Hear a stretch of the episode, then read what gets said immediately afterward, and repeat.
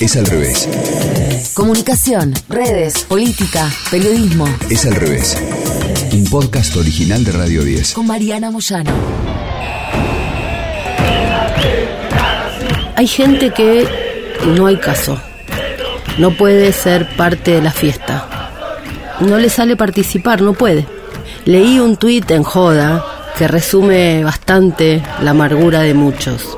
Dice, 6 millones de personas, re mal organizados. No había puestos de hidratación, ni beer garden, ni espacios infantiles, ni stands recreativos de marcas, ni food trucks variados, solo choripanes. La fila para llegar a Messi eterna. Fui, esperé mil horas y ni lo toqué. País inviable. Claro, en una fiesta cuesta bastante llamar la atención. A menos que estemos trabajando para destacarnos, uno pierde estrellato. Somos parte de algo mucho más grande que nosotros y gana el anonimato. ¿Será eso lo que los lleva a esa necesidad de enojarse, de gritar, de quejarse, de ver lo negativo? Porque, ojo, no es político, ¿eh? es ideológico, es decir, no se trata del lado de pertenencia partidaria en el que se está. Hay una amargura que es una matriz ideológica que puede ser parte de unos y también de otros. Tan pero tan importante es la fiesta propia que hubo en los días de los festejos previos también. Que hubo algo que llamaron, escucha, el Termo Tour. Extranjeros que vienen al país a ver, ¿sabes qué? cómo nosotros vemos los partidos.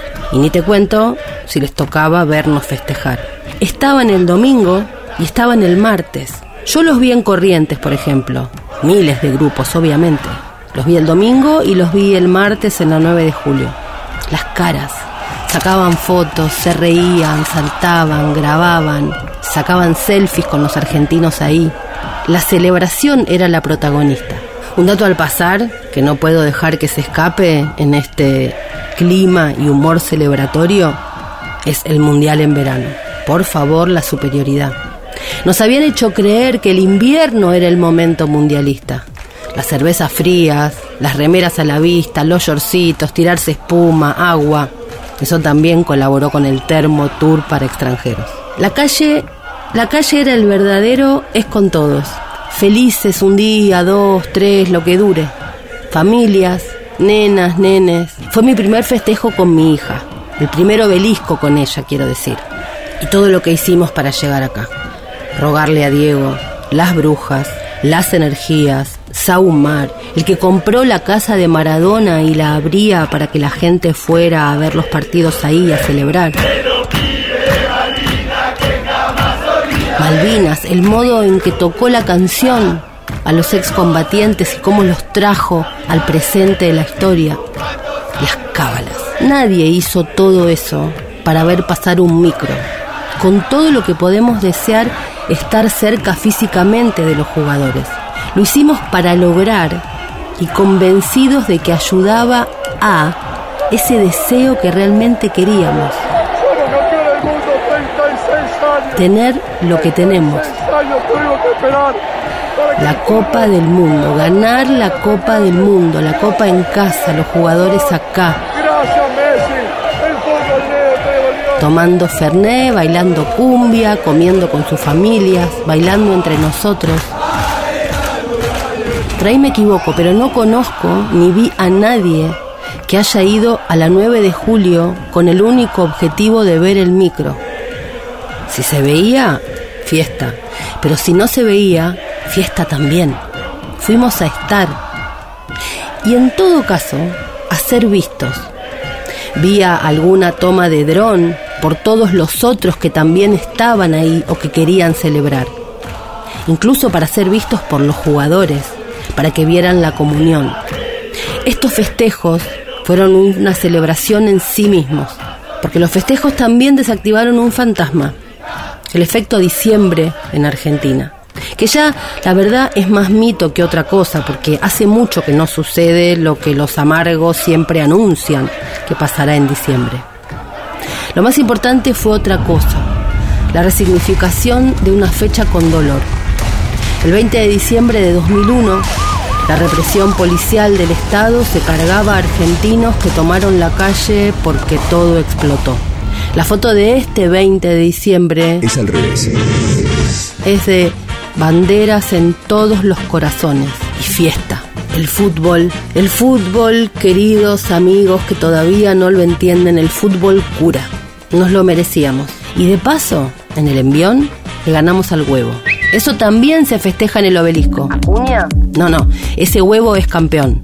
Ah, ¿no conoces la historia? Bueno, te la cuento y si la conoces, qué sé yo. Adelanta. La historia del huevo es así. Se trata del huevo de Instagram, que es una foto publicada en la cuenta arroba World Record Egg en la plataforma Instagram. Y fue un fenómeno global por ser un meme que se convirtió en el récord mundial de me gusta en una publicación. Había sido así hasta el 20 de diciembre de 2022, cuando fue superada por un posteo, por una publicación de Lionel Messi. La foto del huevo fue tomada por Sergei Platanov, que la publicó en Shutterstock el 23 de junio de 2015 con el título Huevos aislados sobre fondo blanco. El 4 de enero de 2019 se crea la cuenta World Record Egg y publica la imagen de un huevo con el título Vamos a establecer un récord mundial y obtengamos la publicación con más me gusta de Instagram. Así fue que pidieron superar el récord mundial de ese momento de Kylie Jenner que tenía 18 millones. Tenemos esto, pusieron. Y esto era un huevo. La publicación alcanzó rápidamente los 18.4 millones de me gusta en menos de 10 días y se convirtió en la publicación de Instagram más apreciada de todos los tiempos. Después siguió creciendo, llegó a 45 millones, 48 millones, en fin, siguió creciendo.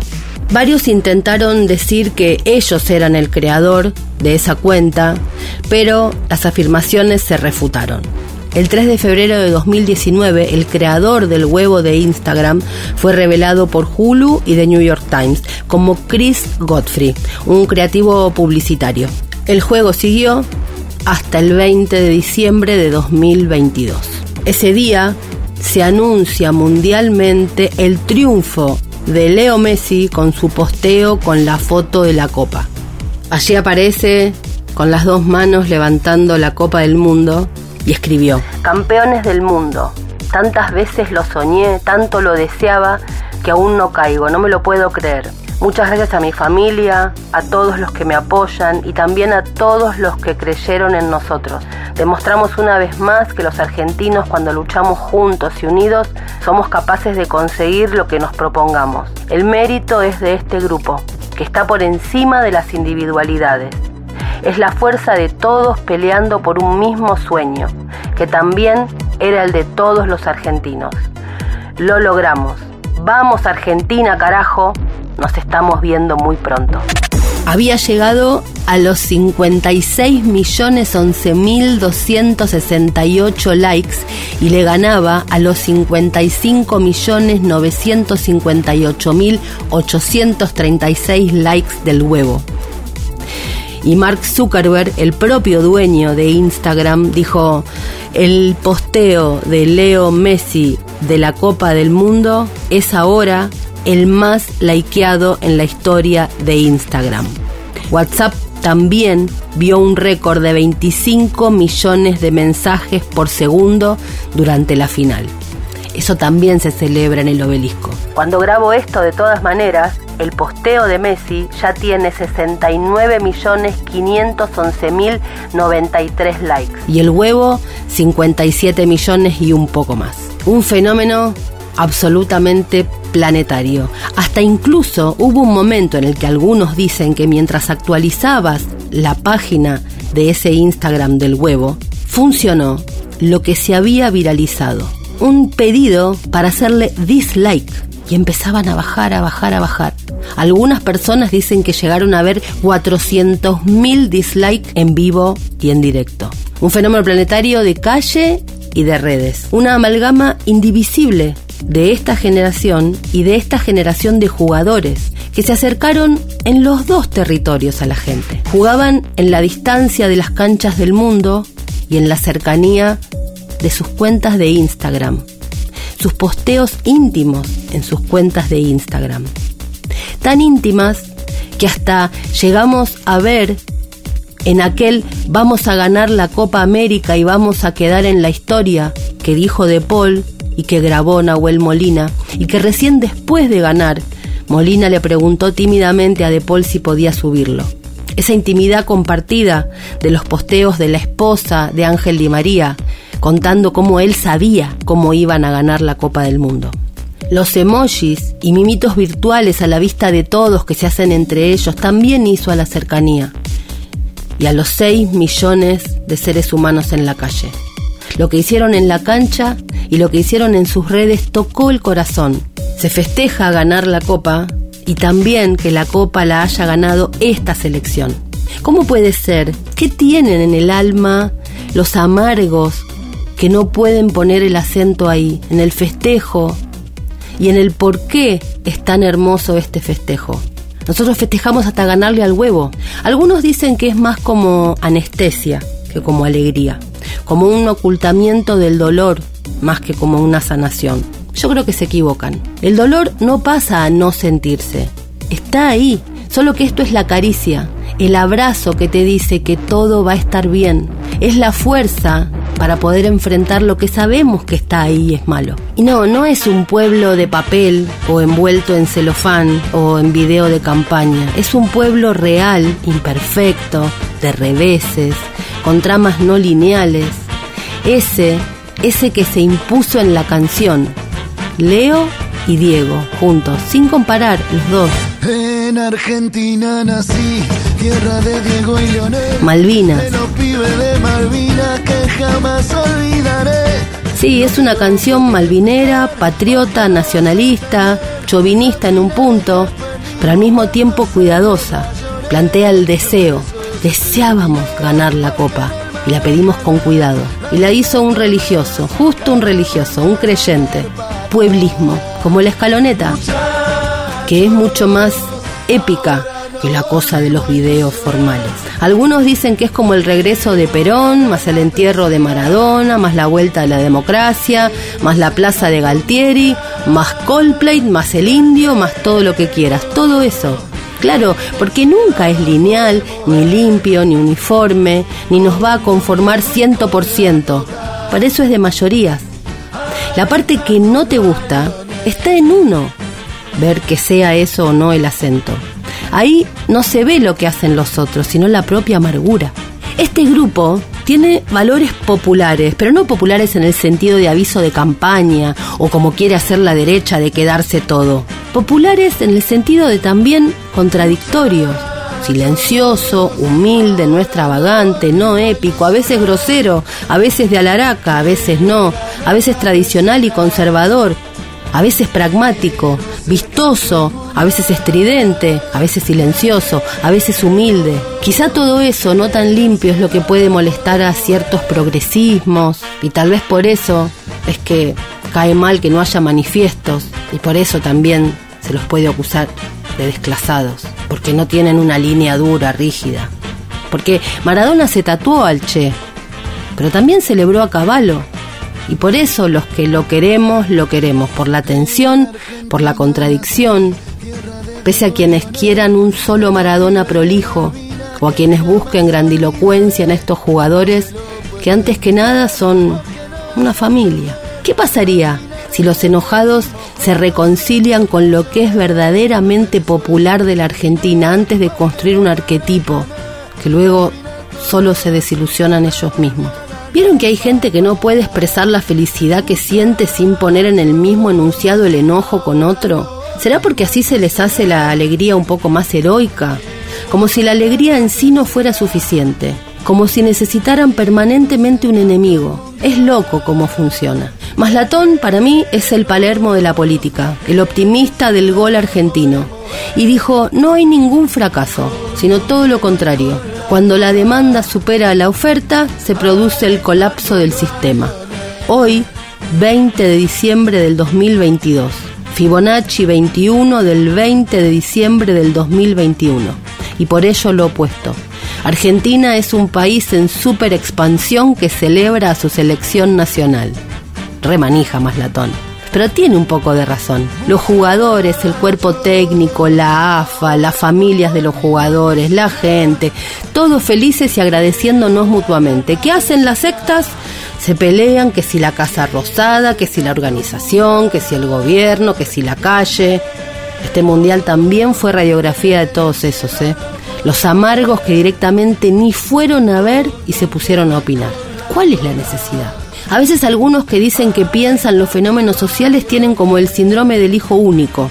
Nunca les alcanza, siempre falta algo, quedan tomados ahí, lo que no hay. La otra beta fue tanto desde los extremos internos como externos culpar al gobierno, culparlo de que no pudieron ver a los jugadores. ¿Creyeron que podrían, en serio? Lo más masivo que conocemos cerca es el Bicentenario o el Indio Solari. Y ni algo organizado por una productora durante un año y medio, o un recital en el que pagás la entrada meses antes, ni ahí podés ver a los protagonistas, porque estás lejos, porque somos un montón. Muy bien, ¿cómo pensaron que con 6 millones de personas en la calle iban a poder ver qué cosa? La movilización más importante de la historia argentina no coincide con un formato de espectáculo, dice el usuario con Urbano Norte y tiene razón.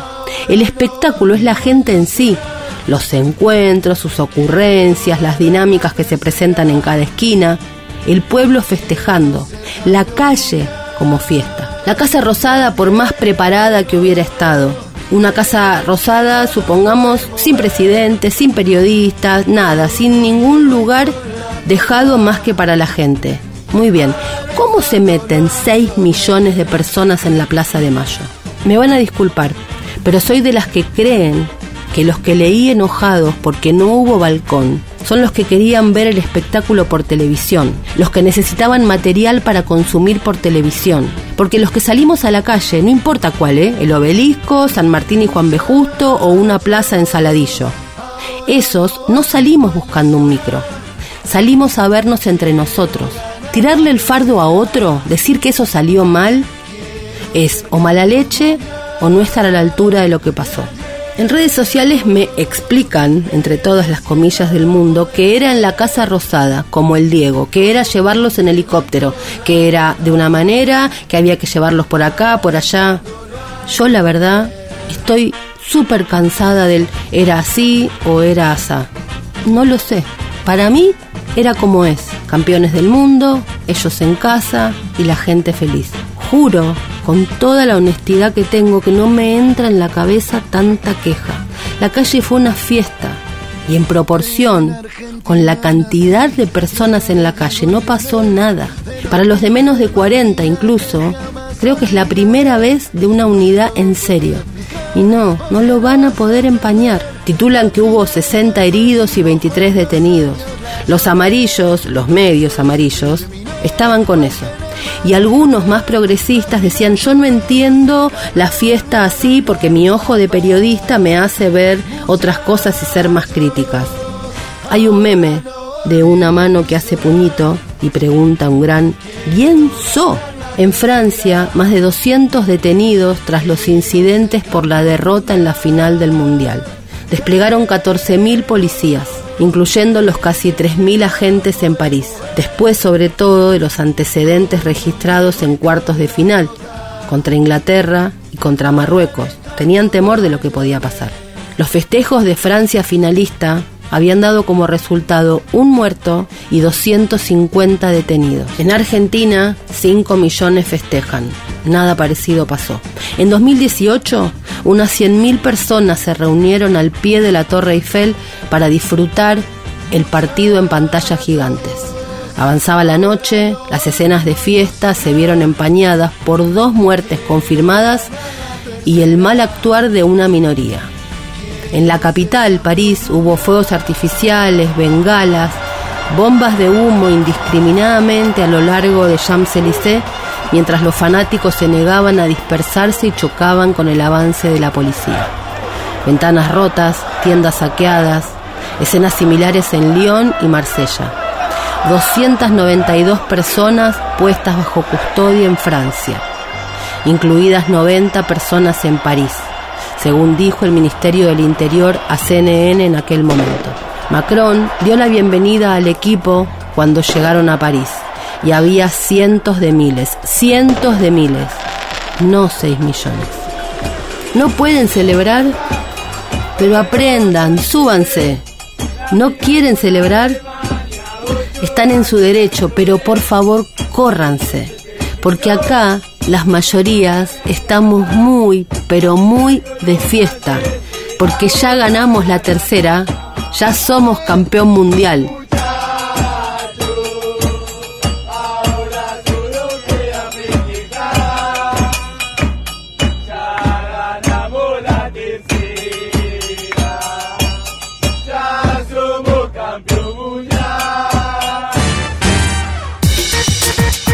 Escuchaste Es al revés.